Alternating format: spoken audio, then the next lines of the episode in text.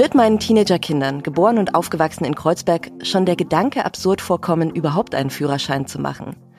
Werden Sie in einer 15-Minuten-Stadt leben, wo Sie alle nötigen Läden und Dienstleistungen in einer Viertelstunde zu Fuß mit dem Fahrrad oder dem öffentlichen Nahverkehr erreichen können?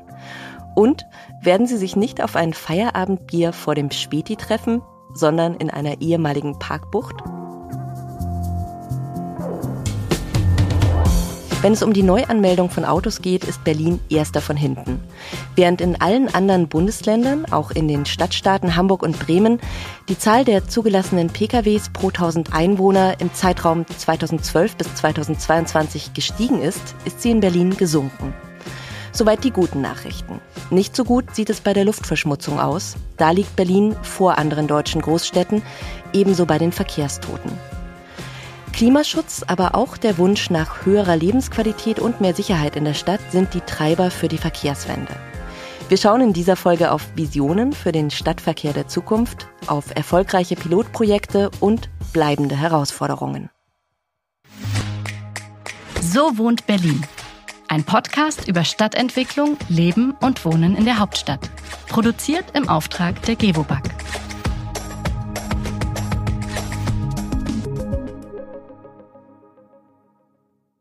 Herzlich willkommen zur zweiten Folge von So wohnt Berlin. Einmal im Monat laden wir hier Gäste ein, um über die Zukunft des Wohnens und Lebens in der Hauptstadt zu reden. Zum Beispiel über Mietenpolitik, über Wohnungsmangel oder Klimaresilienz. Wir, das sind mein Kollege Philipp Eins und ich, Franziska Walser. Heute geht es darum, wie So wohnt Berlin mit So fährt Berlin zusammenhängt. Und ich freue mich auf meine beiden Gäste hier im Studio. Das ist Anne Klein-Hittpass, Leiterin des Forschungsbereich Mobilität, Forschungsschwerpunkt urbane Verkehrswende am Deutschen Institut für Urbanistik. Hallo, Frau Klein-Hittpass. Hallo. Und Dr. Jörn Richard sitzt an meiner anderen Seite, CEO beim Mobility Institute Berlin. Das ist eine Beratungsfirma für die Mobilitätswende. Schön, dass Sie auch da sind, Herr Richard. Hallo. Wenn man über die Verkehrswende spricht oder liest, ähm, dann kochen ja die Emotionen, also nicht nur verbal hoch. Ne? Es gibt dieses Kampfradler, SUV-Panzer ähm, und das betrifft die Straßen, das betrifft die Politik, haben wir in Berlin auch gesehen bei den Wahlen. Und es ist mh, mm, oft so ein Diskurs von Einschränkungen, Wegnehmen. Was würden Sie sagen, ist denn der Trick, um möglichst viele Menschen für die Verkehrswende zu begeistern?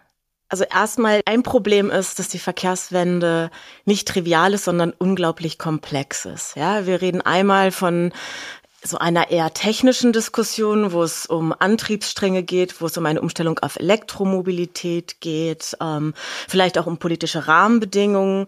Und dann reden wir von einer Mobilitätswende, dass sie klimafreundlich wird und dass sie vor allen Dingen auch weniger Energie verbraucht, als das heute der Fall ist. Denn wenn wir zukünftig den Verkehr hauptsächlich aus erneuerbaren Energien vollzogen werden soll, dann brauchen wir weniger davon, weil wir brauchen ja auch die Energie noch für die Industrie. Mhm. Also sprich, wir brauchen eine Mobilitätswende, so nennen wir das, die da bedeutet, wir müssen Verkehre anders organisieren, wir müssen sie zum Teil verlagern, ähm, wenn es geht, vermeiden ähm, oder auch verbessern.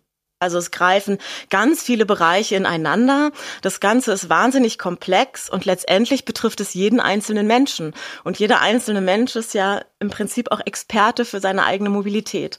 Und das ist meines Erachtens der Grund, warum hier die Emotionen ganz schnell hochkochen, mhm. weil jeder sich in seinem eigenen Raum ja gemaßregelt fühlt. Ja. Das ist gut, dass Sie auch gerade schon die Begrifflichkeiten so ein bisschen auseinandergenommen haben, weil es wird ja oft synonym verwendet, Verkehrswende, Mobilitätswende, was aber nicht richtig ist. Also Verkehrswende wäre der Überbegriff, die sich zusammensetzt eben aus der Mobilitätswende und der Antriebswende, also Umstieg auf E-Autos zum Beispiel. Ähm, und auch gut, dass schon diese drei Begriffe gefallen sind, also vermeiden, verlagern, verbessern. Und, und dieses Vermeiden, genau, wie Sie gesagt haben, ist ja Vermeiden eben nur ein Punkt. Letztendlich geht es einfach darum, dass wir vielleicht ähm, rationaler mit Mobilität umgehen und vielleicht auch mal eigene Routinen überdenken. Das menschliche Mobilitätsverhalten ist ganz stark von Routinen geprägt. Ich überlege nicht jeden Tag neu, wie ich zur Arbeit fahre. Ich steige entweder in die U-Bahn oder aufs Fahrrad oder ins Auto und das ist eine Entscheidung, die habe ich einmal getroffen und handle dann routiniert. Und wenn ich an dieses Verhalten will, wenn ich da eine Veränderung will, das sind im Prinzip dicke Bretter, die man bohren mhm. muss. Das kennt jeder vielleicht mit Neujahrsvorsätzen. Ja, wenn man sagt, ich nehme jetzt vor, Sport zu machen, es klappt auch nicht so lang, nicht, nicht schnell, dass man da eine Routine entwickelt. So, yeah. Das ist vielleicht nochmal so ein lebensweltlicher ähm, Anker. Sind wir schon tief in der Psychologie. Herr Richard, was, was ist Ihr Ansatz? Wie, wie kann man das vielleicht jemanden, einen Nachbar, der überhaupt nicht sehr dafür ist, wie würden Sie dem das schmackhaft machen? Das ist eine wirklich gute Frage. Also ich würde noch mal ganz kurz zurückkommen. Wie schaffen wir das insgesamt? Und ich mhm. glaube, das Vermeiden ist ein ganz, ganz wichtiger Punkt. Da sind wir beim Thema Nahmobilität. Ähm, schwer oder herausfordernd wird es dann, glaube ich, wirklich bei dem Verlagern. Nämlich da geht es darum, dass Leute andere Verkehrsmittel benutzen. Dort gibt es, glaube ich, zwei wirklich große Hebel. Und das eine ist das Thema Kommunikation, Gewohnheiten verändern. Es hat ganz viel mit, mit positiver Kommunikation und am Ende auch mit Marketing. Also Leute davon überzeugen, dass man sich anders bewegen kann, auch Leuten erstmal zeigen, dass es andere Optionen gibt. Also häufig ähm, ist ja gar nicht bekannt oder sozusagen ist es schon bekannt, dass es Bus und Bahn und geteilte Mobilität gibt natürlich, aber ohne das ausprobiert zu haben, wirkt es häufig erstmal abschreckend. Das System ist komplex, man muss dann irgendwie zweimal umsteigen, dann braucht man zwei verschiedene Apps, weil man natürlich ein Ticket für den ÖPNV braucht und ein Ticket für, für das Sharing-Vehikel. Und da Leuten zeigen, die Möglichkeit geben, einmal in dieses System reinzugehen ähm, und das zu erleben und zu sehen, dass es klappt, das ist, glaube ich, eine ganz, ganz wichtige Sache. Ähm, der zweite Punkt, das Angebot. Da geht es einerseits um Geschwindigkeit. Wir sagen intern immer schnell, flexibel, stressfrei. Also Geschwindigkeit, es muss, es muss gut funktionieren. Es muss aber auch flexibel sein. Also gerade beim ÖPNV ist es so, wenn ich morgens hinfahre, muss ich abends auch wieder zurückkommen. Ich muss auch mal in der Lage sein, einen anderen Weg zu machen und nicht immer nur in eine Richtung hin und her fahren zu können. Und es muss natürlich sicher sein. Das ist eine ganz wichtige Sache. Im Fahrradverkehr ist es, ist es klar, das ist die Fahrradinfrastruktur. Ähm, beim ÖPNV sind es andere Themen, aber auch dort muss natürlich ein Sicherheitsgefühl da sein. Und es muss am Ende des Tages stressfrei sein. Also es muss, es muss Spaß machen, ähm, so viel Mobilität Spaß machen kann. Ähm, das ist ja auch beim Auto nicht immer so. Ähm, und die Leute müssen das Gefühl haben, dass sie ohne großartigen physischen, aber auch mentalen Stress unterwegs sind. Mhm. Ähm, das sind, glaube ich, ganz wichtige Sachen. Ich würde gerne noch einmal auf den Punkt von Informationen eingehen, weil was Forschungsprojekte oft zeigen, ist, dass Menschen gar nicht wissen, welche Angebote es gibt. Und da gibt es, ähm, Großbritannien fällt mir jetzt eine Untersuchung ein, wo es dann tatsächlich durch eine Mobilitätsberatung, durch Informationen nachhaltig gelungen ist, ähm, das Verkehrsverhalten zu verändern.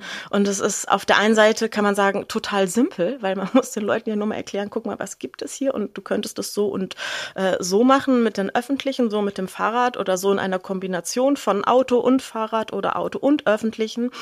Ähm, und natürlich ist es gleichzeitig total aufwendig, weil wie will einem, wie soll das gelingen, dass man jeden Einzelnen für all seine Wege informiert? Genau, ja, ja. Aber vielleicht ist das auch, ähm, wenn ich jetzt mal die Brücke schlage, ein guter Ansatzpunkt für Quartiere oder auch für äh, Wohnungsbaugesellschaften, ja, wo man tatsächlich auch eine Bündelung von äh, Menschen hat. Also in einer, in einer Siedlung gibt es viele Menschen, die den gleichen Wohnort haben. Und das Zuhause ist ja immer der Startpunkt all unserer Wege. Ja, und wenn es da entsprechende Informationen und entsprechende Angebote gibt, ähm, haben wir einen, einen großen Hebel, wie wir auch äh, an die Alltagsmobilität der Menschen kommen, ohne dass man sich vielleicht gemaßregelt fühlt, weil man sieht, okay, ich habe hier eine Information und ein Angebot vor der Tür, ich kann es ja mal ausprobieren. Mhm. Ja, die Geobug ist ja auch aktiv bei Yelby zum Beispiel. Ne? Das wäre ja auch so ein Ansatz, Mobilität zu vereinfachen und eben das auch zu vermeiden mit diesen verschiedenen Tickets. Ne? Also ich, die, die Idee ist ja, ich guck rein, gebe meinen Weg ein und krieg dann über verschiedene Mobilitätsformen ein Angebot. Ne? Das wäre auch so eine Art von Lotsenschaft natürlich mit einer digitalen Barriere, ne? Wird nicht jeder nutzen, aber. Ja, ja. heißt jetzt Barriere, aber für andere ist es ja auch der Zugang. Ja, ja. Also so äh, viele äh, finden ja, wenn ich das jetzt nicht über mein Handy regeln kann oder mir mein Ticket nicht auf dem Handy kaufe, habe ich eine Barriere. Also da gibt's einfach tatsächlich unterschiedliche Nutzergruppen, ja. würde ich jetzt mal sagen. Okay, wir sind jetzt schon sehr tief drin in den einzelnen Verkehrsmitteln. Ähm, um nochmal einen Schritt nach oben zu machen, warum sind denn Städte generell ähm, so ein gutes Testfeld und vielleicht, weiß ich nicht, Gibt es da besonders schnelle Gewinne? Ähm, warum lohnt sich sowas in den Städten besonders auszuprobieren? Ich würde sagen, vielleicht liegt es gar nicht daran, dass Städte so ein gutes Testfeld sind, sondern dass es da unglaublich notwendig ist. Mhm. Und gleichzeitig gibt es in, in, Städten mehr Chancen, Dinge zu ändern, als zum Beispiel auf dem Land. Ähm, wir haben natürlich eine unglaubliche äh, Einwohnerinnendichte in den Städten ähm, und das schafft auch im Mobilitätssystem Stress. Also viele Leute wollen sich häufig gleichzeitig von A nach B bewegen. Und hinzu kommen natürlich die Pendelverkehre, dass Leute auch noch in die Stadt rein wollen und manchmal auch raus. Ähm, das heißt, da ist erstmal sehr viel Verkehr ähm, oder Mobilität, um es ein bisschen, bisschen breiter zu, zu betrachten. Gleichzeitig ist es so, wir haben in den Städten das äh, Problem ähm, der Treibhausgasemissionen, das haben wir auch im Land. In den Städten kommen aber weitere Probleme dazu, äh, nämlich das Thema sinnvolle Nutzung des öffentlichen Raumes. Ähm, wie benutzen wir unseren Raum? Das äh, Thema Verkehrssicherheit an jeder Kreuzung. Äh, auch das Thema lokale Umweltverschmutzung ist in Städten natürlich sehr, sehr viel intensiver als ähm, dort, wo weniger Menschen wohnen und weniger Autos sozusagen pro Quadratmeter fahren. Ähm, das heißt, erstmal ist auch der, der, der Druck in der Stadt am höchsten. Punkt eins, aber gleichzeitig hat man durch die Dichte natürlich auch eine ganz andere Möglichkeit, zum Beispiel geteilte Mobilität zu nutzen, Mobilitätsströme zu bündeln im ÖPNV.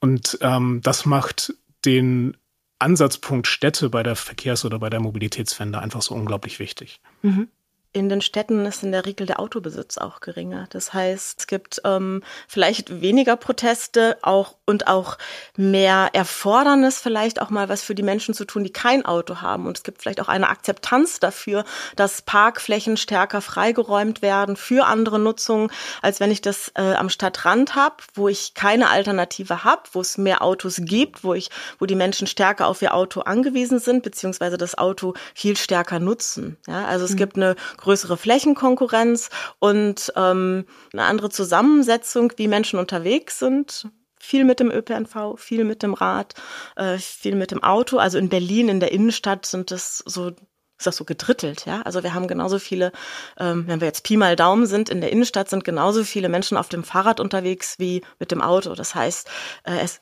ist sichtbar. Es ist sichtbar, mhm. dass wir eine gute Infrastruktur für die Fahrräder brauchen. Und davon profitieren ja letztendlich auch die Autofahrenden, weil ähm, ich, wenn ich im Auto sitze, finde ich es auch gut, wenn ich weiß, die äh, Radfahrer fahren nebenan auf einem guten, breiten Radweg und mir nicht vor die Räder. Ähm, ich habe auch vielleicht weniger Autoverkehr auf der Straße, wenn die Alternativen alle gut genutzt sind. Und ich glaube, diese Gewinne für alle sichtbar zu machen, gelingt in verdichteten Räumen einfacher als da, wo dieser Druck nicht vorhanden ist. Mhm. Ja. Ich komme gerade drauf, weil Sie sagten, auch die Autofahrer profitieren von guten Fahrradwegen.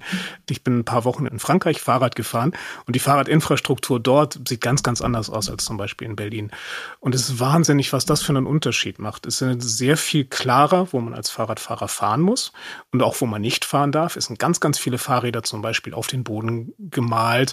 Alle Leute wissen immer, wo die Fahrräder hingehören. Das ist ein ganz, ganz wichtiger Punkt ähm, im Hinblick auf Sicherheitsgefühl bei FahrradfahrerInnen, aber auch bei den Leuten, die im Auto sitzen. Ähm, und es schafft unglaublich viel Erwartungssicherheit. Und das ist, glaube ich, ein ganz wichtiger Punkt, auch gerade in so einem dichten Raum wie in der Stadt. Ich kann mir vorstellen, dass Autofahrer in Berlin auch keinen Spaß daran haben, dauernd mit äh, verwirrten Fahrradfahrern konfrontiert zu sein, die auf der Straße landen. Aber die meisten FahrradfahrerInnen sind ja nicht bösartig, sondern mhm. die wissen im Zweifelsfall gar nicht, wo sie hin sollen. Oder Klassiker, es gibt keinen Fahrradweg und dann können sie sich entscheiden, ob sie FußgängerInnen verscheuchen oder Autos. Ähm, und das ist ganz, ganz schwer. Und ich glaube, ähm, eine sinnvolle Infrastruktur und eine gleichberechtigte Infrastruktur schafft, abgesehen von den Kämpfen, die wir jetzt ja auch mit der neuen Regierung so ein bisschen sehen in Berlin, ähm, mittelfristig bessere Stimmung auf den Straßen und ist auch kulturbildend. Also das war auch eine sehr große Erkenntnis man ist auf der Straße unterwegs mit anderen Menschen, aber das sind tatsächlich Menschen und die sitzen halt so völlig im Auto oder auf dem Fahrrad. Ähm, hier in Berlin hat man häufig das Gefühl, man ist in so einer Art Kulturkampf unterwegs, mhm. was es ja eigentlich nicht sein sollte. Und ich glaube, da kann man mit Infrastruktur wirklich dem positiven Wandel sehr, sehr weit helfen. Und das ist am Ende auch kulturbildend. Ja, Ja, hört man auch aus, aus den Niederlanden zum Beispiel immer, ne? wo es eine ganz andere Fahrradkultur ist, dass einfach diese Kämpfe, dieses ich klopfe dir auf die Windschutzscheibe und Fluch und das, das einfach nicht so stattfindet, ne? wenn dieser Druck raus ist, weil einfach die Wege sicher sind. Ja. Ich würde gerne noch einen anderen Aspekt äh, ergänzen, wenn wir an die Hitzesommer denken und wenn wir ähm, an die Prognosen denken, dass sich die ähm, zukünftig vielleicht noch verstärken. Äh, und wir haben die parkenden Autos auf den Straßen, den ruhenden Verkehr das sind im Prinzip alles kleine Heizkörper im Sommer. Ja, da, wenn die Sonne darauf scheint, absorbieren die die Hitze so sehr und ähm, geben sie wieder ab, dass in Straßenzügen, wo viele Autos stehen, die Temperatur um 10 Grad höher sein kann, als in Straßen, wo keine Autos stehen und die vielleicht sogar dann zusätzlich noch verschattet sind. Das wäre dann noch ein anderer Temperaturunterschied. Ähm, und das ist ein Aspekt, von dem ich glaube, dass der noch, auch noch gar nicht so richtig verstanden wird, was Hitzestress in Zukunft für uns bedeutet, auch für die ältere Bevölkerung. Und wir werden alle immer älter, mhm. ja, ähm, äh, in den Sommern. Und dass das auch nochmal ein Hebel ist. Und mir ist dann auch immer ganz wichtig zu sagen, ja, es, es geht letztendlich um, um einen Streit, wer kriegt wie viel Fläche. Aber meiner Meinung nach muss man von diesen von diesen ähm, Kampfbegriffen wegkommen und irgendwie nicht sagen, ach, das geht jetzt, jetzt sind die Fahrradfahrer gegen die Autos und jetzt nimmt man mir auch noch den Parkplatz weg, sondern es geht schlicht um ein Erfordernis, dass wir unsere Städte umbauen müssen oder dass wir unser Verkehrssystem umbauen müssen. Und es ist auch irgendwie klar, dass es weiterhin Autos geben wird und dass die Autos auch irgendwo stehen müssen. Die Frage ist, braucht es so viele Autos, vor allen Dingen in den Innenstädten, wenn wir gute Alternativen haben, vielleicht auch Sharing-Angebote. Und die Frage ist, müssen die im öffentlichen Raum stehen? Also müssen die den öffentlichen Raum, der eigentlich allen zur Verfügung steht, einfach für sich beanspruchen bei allen negativen Aspekten, die jetzt schon gefallen sind, weil solange es nichts kostet, ein Auto im öffentlichen Raum abzustellen, ähm, ist es ja auch kein Kostenfaktor. Ja, also in Freiburg gab es ja jetzt ähm, die Versuche, die Bewohnerparkgebühren zu erhöhen. Ähm, da hat man das auf 360 mhm. Euro pro Jahr gehoben. Es kommt einem jetzt wahnsinnig viel vor, wenn man überlegt, in Berlin zahlt man 20 Euro im Jahr. Auf der anderen Seite, ganz ehrlich, das ist weniger als ein Euro am Tag. Hm. Ja, für zwölf Quadratmeter öffentlichen Straßenland was im Prinzip so groß ist wie ein Kinderzimmer. Wenn man ja, sich muss, die Mietpreise anschaut in Berlin. Genau, ne? das, das muss man sich einfach, einfach mal überlegen, dass es letztendlich eine Subventionierung privaten Autobesitzes ist. Ähm, und wenn wir jetzt überlegen, es würde mehr kosten, gäbe es wahrscheinlich auch größere Überlegungen, halte ich mein Auto, will ich mir, will ich mir das leisten? Und wenn man sich's leisten will, ja, dann braucht's halt die Alternative und das ist dann vielleicht eine Quartiersgarage oder ein Parkplatz, ein Dauerparkplatz in einem Parkhaus und man kann sich ja mal den Spaß machen, bei Immobilien Scout nach Garagenplätzen zu gucken. Die gibt's schon auch, ja? Also nur solange ich auf der Straße günstiger parke, als äh, für, was ist ich, 70 Euro im Monat auf einem privaten Stellplatz, wird sich da nichts ändern. Mhm. Ja, regulatorisch. Ähm, an der Stelle würde ich jetzt einmal kurz gerne zu der Antriebswende schwenken, weil wir jetzt gerade so schön bei den Parkplätzen sind und den öffentlichen Ladesäulen, die ja eben auch an Parkplätze gekoppelt sind.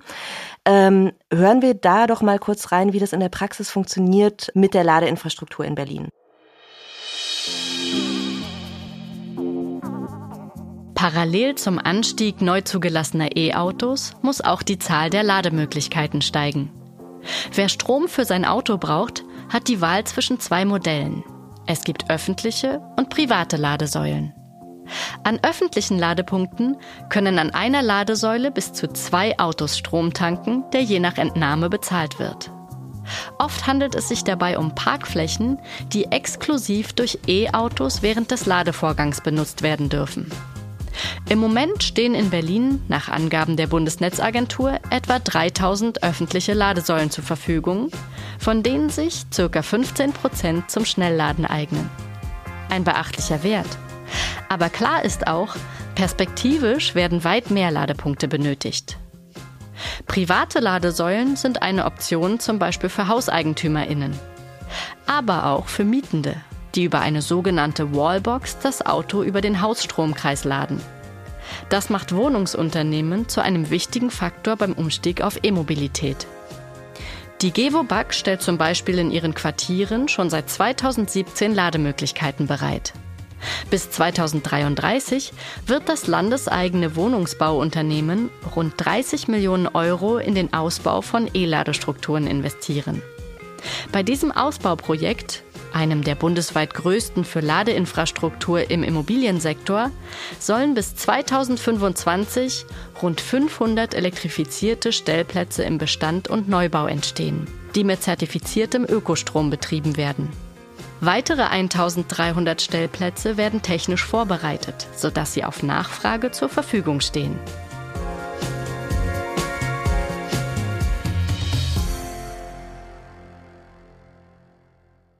Was finde ich an diesem Beispiel Ladesäulen äh, ganz gut klar wird und worüber wir jetzt noch nicht so viel gesprochen haben, ist ja, dass es eben bei der Verkehrswende so ein, so ein Zusammenspiel ist aus ganz vielen Akteuren. Also es gibt die, die privaten NutzerInnen, es gibt die Politik, es gibt Leute, denen gehört Grund und Boden und so weiter. Herr Rickert, jetzt haben Sie ja, es gibt so einen Leitfaden vom Mobility Institute Visionen für die Mobilitätswende. Und da haben sie 60 Projekte weltweit untersucht, in Europa, aber interessanterweise auch zum Beispiel in Ecuador, also Orte, wo man gar nicht so vermuten würde, dass man sich da was abgucken kann. Da gab es auch Erkenntnisse darüber, wie man Stakeholder mit einbezieht, ne? Und auch zu welchem Zeitpunkt man die mit einbezieht. Weil die wären ja, also wir haben jetzt gerade so ein bisschen über dieses Spannungsfeld geredet, irgendwie Politik, ähm, Privatmenschen, aber dazwischen gibt's ja ganz viele AkteurInnen auch noch, ähm, kommerzielle und nicht kommerzielle. Hm, wie kann man denn Stakeholder mit einbeziehen, um so Verkehrswendeziele voranzubringen?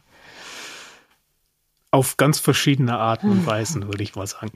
Ähm, ich glaube, es ist ähm, sehr wichtig, sie frühzeitig mit einzubeziehen und nochmal stark zu differenzieren, was man da für Stakeholder hat.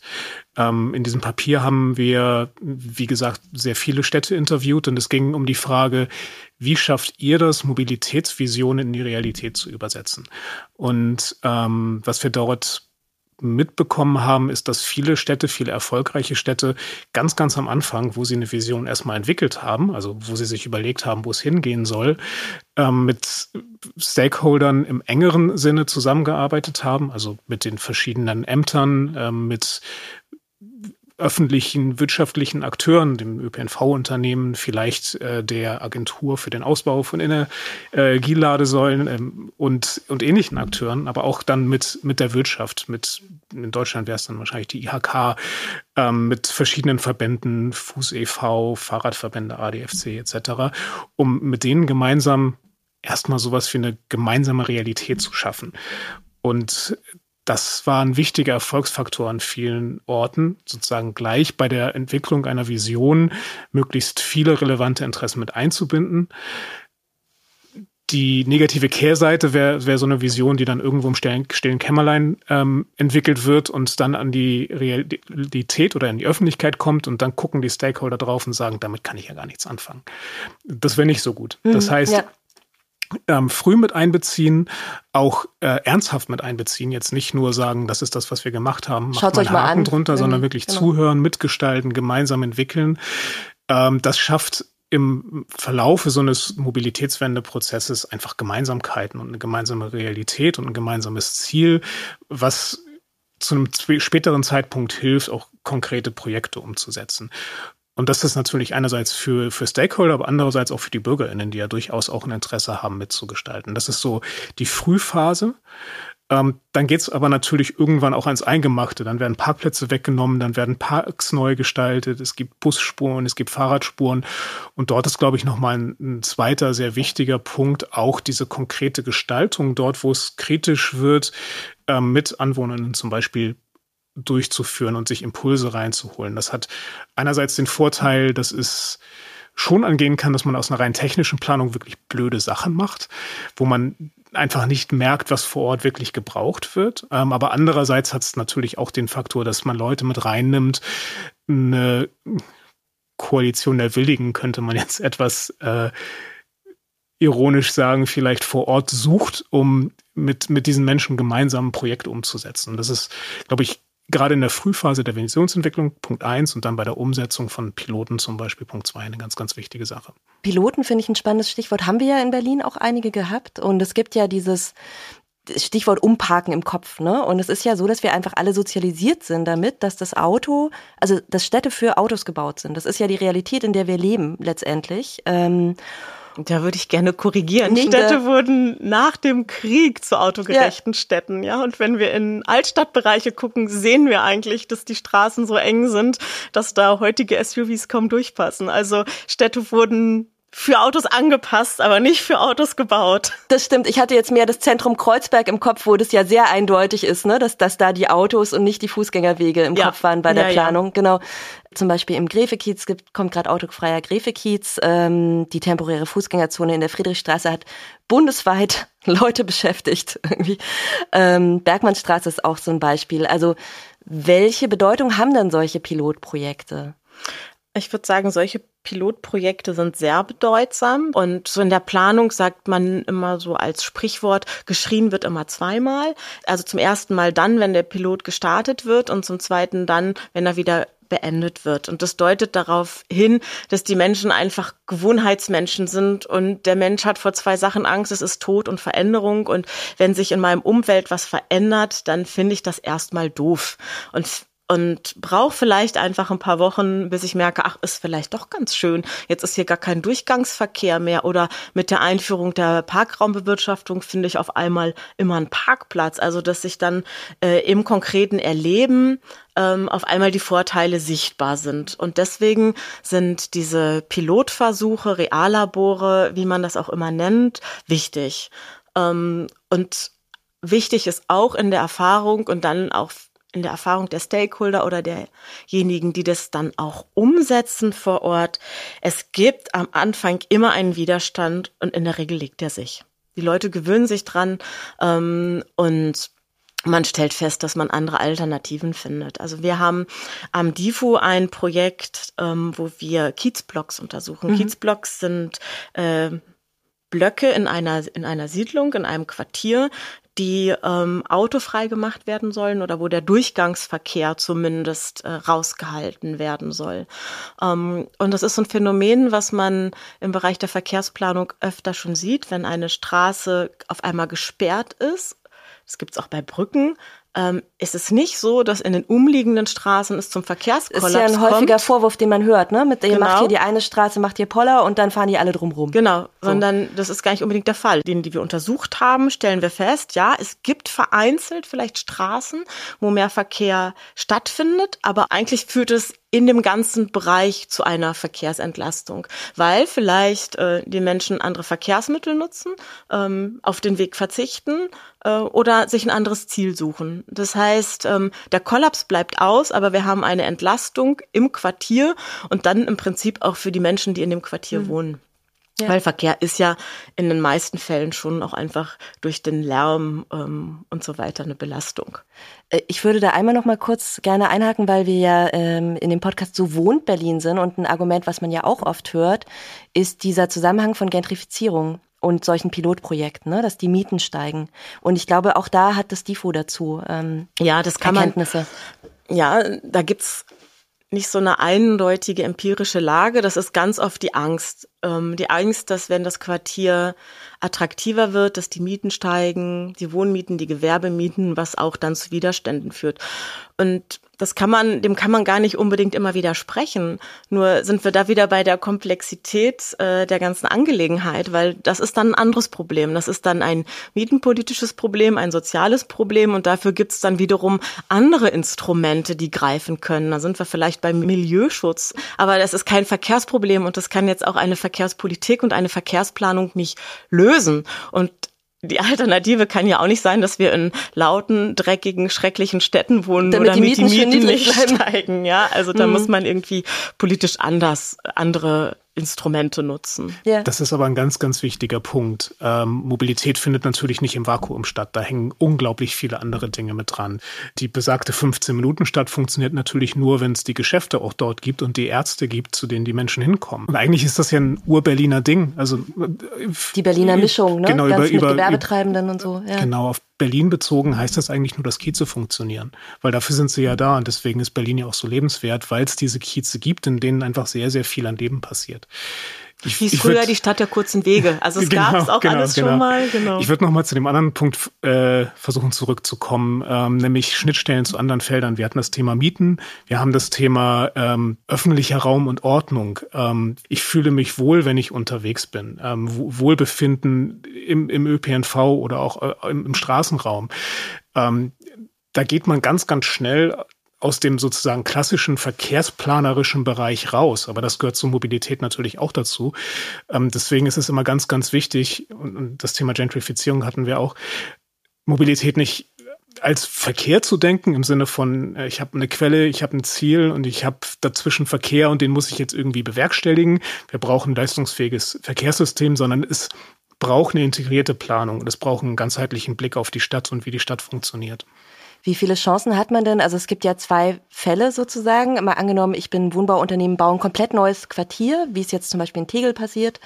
Ähm, oder ich habe eben schon bestehende Quartiere. Also wie viel ähm, Freiheit habe ich dann innerhalb der bestehenden Strukturen überhaupt was zu ändern? Weil alle, jede Fläche ist ja zu und dann sind vielleicht noch die Autos weg, dann hat man wieder ein bisschen mehr Flächen, aber in den neuen Quartieren geht es da, glaube ich, sehr viel. Also es gibt auf, äh, in Anführungszeichen neudeutsch gesagt, äh, das Konzept des Transit-Oriented Developments, also dass man dafür sorgt, dass es einen ÖPNV-Anschluss gibt. Das ist, glaube ich, ein ganz, ganz wichtiger Punkt im Bereich Neubau.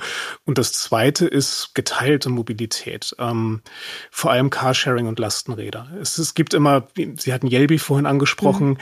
Ähm, Yelby kommt natürlich aus einer ÖPNV-Denke. Die möchten die Stationen dorthin bauen, wo die, wo die S-Bahn hält. Das bringt viel für die letzte Meile. Wir haben aber gerade bei der Autonutzung und auch bei der Lastenradnutzung äh, die Herausforderung, die Leute wollen ja jetzt, wenn sie Wasserkästen aus dem Supermarkt holen, nicht zuerst zu Fuß zur Bahnhaltestelle, dort das Lastenrad holen, dann zum Supermarkt, dann nach Hause und dann wieder zurück zur Bahnhaltestelle.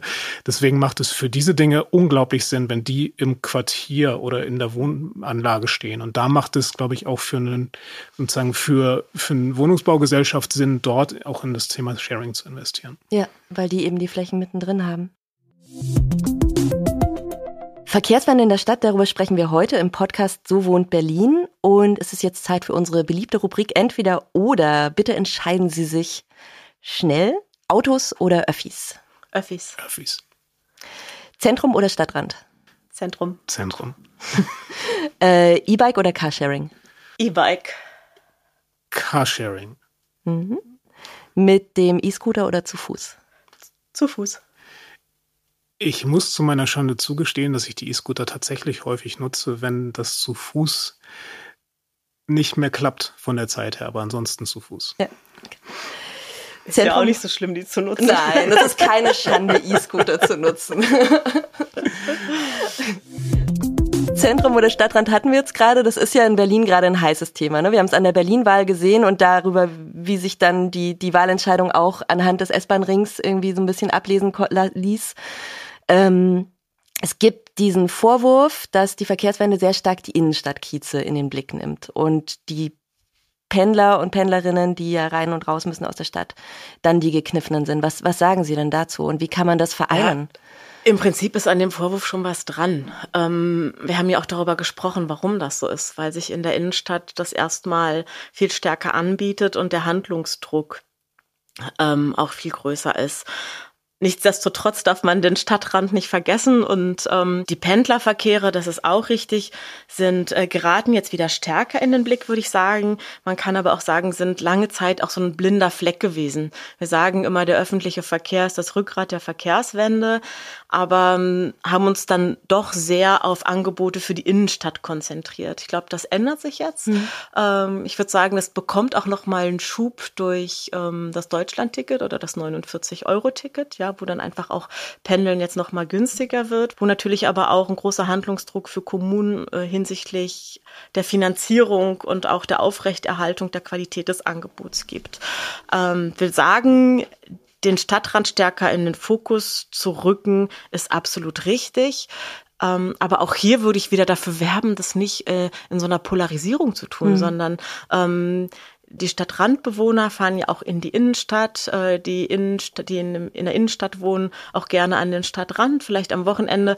Und es muss in beiden Teilen funktionieren und die gegeneinander auszuspielen, halte ich für einen großen Fehler. Mhm. da würde ich direkt drauf äh, eingehen, weil es natürlich unglaublich eng zusammenhängt. Es ist, wenn man sich Ballungsräume anguckt wie Köln, Berlin, München, ein sehr großer Teil der Autos, die in der Innenstadt unterwegs sind, kommen nicht aus der Innenstadt. Das sind Autos, die aus dem Umland kommen. Das sind PendlerInnen. Das sind auch Leute, die für Freizeit oder fürs Einkaufen in die Stadt fahren. Und ähm, damit hat man eigentlich erstmal keine zwei voneinander getrennten Probleme, sondern es ist auch für die manchmal verwöhnten InnenstädterInnen durchaus ein genuines Interesse, dass auch die Mobilität im, in, in den Stadträndern besser wird. Und das ist natürlich nicht einfach, weil das, was wir vorhin besprochen hatten, die, die Dichte, die nimmt dort natürlich ab. Damit wird der öffentliche Verkehr ineffizienter, damit werden Wege notwendig länger. Ähm, Thema 15 Minuten Stadt ist in Marzahn höchstwahrscheinlich schwieriger zu realisieren als ähm, in Mitte. Ähm, und da muss man sich natürlich andere Lösungen ausdenken. Und die Haushalte haben öfter ein Auto. Also es gibt eine ganz andere Pkw-Besitzquote. Und das wissen wir auch, wenn erstmal ein Auto vor der Tür steht, Klar. wird damit gefahren. Ja, was, aber was gibt's da? Gibt's da irgendwelche Ansätze, die man sich abgucken könnte? Also ich habe zum Beispiel gesehen, irgendwie Hamburg ähm, hofft auf autark fahrende Shuttles irgendwann, ne? Also einfach für diese Meile dann zum öffentlichen Nahverkehr, zur S-Bahn oder sowas? Ich glaube, das wird ein wichtiger Punkt sein überall. Also sobald die Dinger autonom fahren, ist ein großes Problem weg, nämlich der Fachkräftemangel. Man sieht heute in Städten, äh, dass teilweise in Wiesbaden wurde über Monate äh, Wochenendverkehr gefahren im ÖPNV, weil sie einfach die, die Mannschaft nicht an Bord und in die Busse bekommen haben und dort einfach keine Leute da waren, die gefahren wurden. Mhm. Also, und es ist natürlich am Ende des Tages wahrscheinlich kostengünstiger und damit bei gleichem Geld mehr Angebot und damit hat es dann natürlich auch eine Wirkung gegebenenfalls auf die, auf die Stadtränder.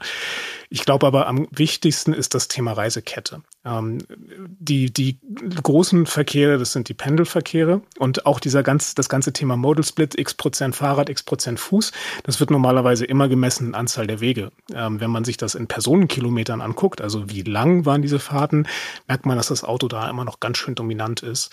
Und das sind halt sehr viele Pendelverkehre, die über Länge Strecken jeden Tag mhm. Regelmäßig gehen. Also die kurzen Wege verlagern sich auf Fuß und Fahrrad, aber genau. die langen Wege verlagern genau. sich eben nicht. Genau. Sozusagen. Da ist natürlich, auch irgendwann wird das Fahrrad unattraktiv von der Länge her und das zu Fuß gehen sowieso. Und da ist man dann in einer sehr starken, ähm, einem sehr starken Wettbewerb drin, ÖPNV plus intermodale Anknüpfungsangebote einerseits und Auto oder MEV andererseits. Und da kommt dann halt die Frage, wie gut kriege ich das hin, dass jemand von der Haustür bis zum Arbeitsplatz eine gute Reisekette vorfindet, die einfach ist, die verlässlich ist, die komfortabel ist, wo man den großen Vorteil des ÖPNV, nämlich Nutzzeit während der Fahrt auch ausspielen kann. Das heißt, man braucht genügend Kapazitäten gerade auf den längeren Strecken auch die Möglichkeit, vielleicht in der Bahn zu arbeiten. Ähm, da hat man einen Riesenhebel, um da Dinge zu verbessern. Ja, und der ist auch wirklich ein großer Hebel und auch größer als bei den autonomen Shuttle. Also damit ja. will ich einfach nur mal so betonen, das ist, die können vielleicht auf bestimmten Relationen später Gutes tun, aber es ist jetzt auch einfach noch unklar, wann wir die haben und letztendlich ist nichts äh, so effektiv wie eine gute ÖPNV-Verbindung. Ja, also was, wie viele Menschen ich mit einer S-Bahn transportiere, das, da brauche ich ja zig Shuttle. Also letztendlich geht's nicht ohne den ÖPNV. Eine Verkehrswende ohne ÖPNV funktioniert nicht. Und deswegen ist es auch tatsächlich richtig wichtig, dass da weiter Geld investiert wird, dass die Qualität des ÖPNV stimmt. Weil sonst fahren die Menschen auch nicht. Ja? Also dann kann das Ticket noch so günstig sein, wenn dann alles verdreckt und überfüllt ist und nichts mehr fährt, dann verliert auch das günstigste Ticket seine Nutzer oder seine Abokunden, Kundinnen. Ja. das ist total wichtig. Und Klassiker ist ja, jemand wohnt ein bisschen außerhalb, hat eine nicht zu weit entfernte S-Bahn-Haltestelle oder eine Regionalbahn-Haltestelle, bewegt sich dort irgendwie hin, dann in die Stadt und auf der letzten Meile vielleicht mit einem Bus oder mit einem geteilten äh, Fahrrad oder mit der U-Bahn auf diesen langen Strecken, da ist das autonome Fahren tatsächlich sozusagen nicht der große Hebel, weil ähm, die, die, die Kernfrage ist ja, wenn man irgendwo draußen ist, wie kommt man zur S-Bahn oder wie kommt man mhm. zur Regionalbahn?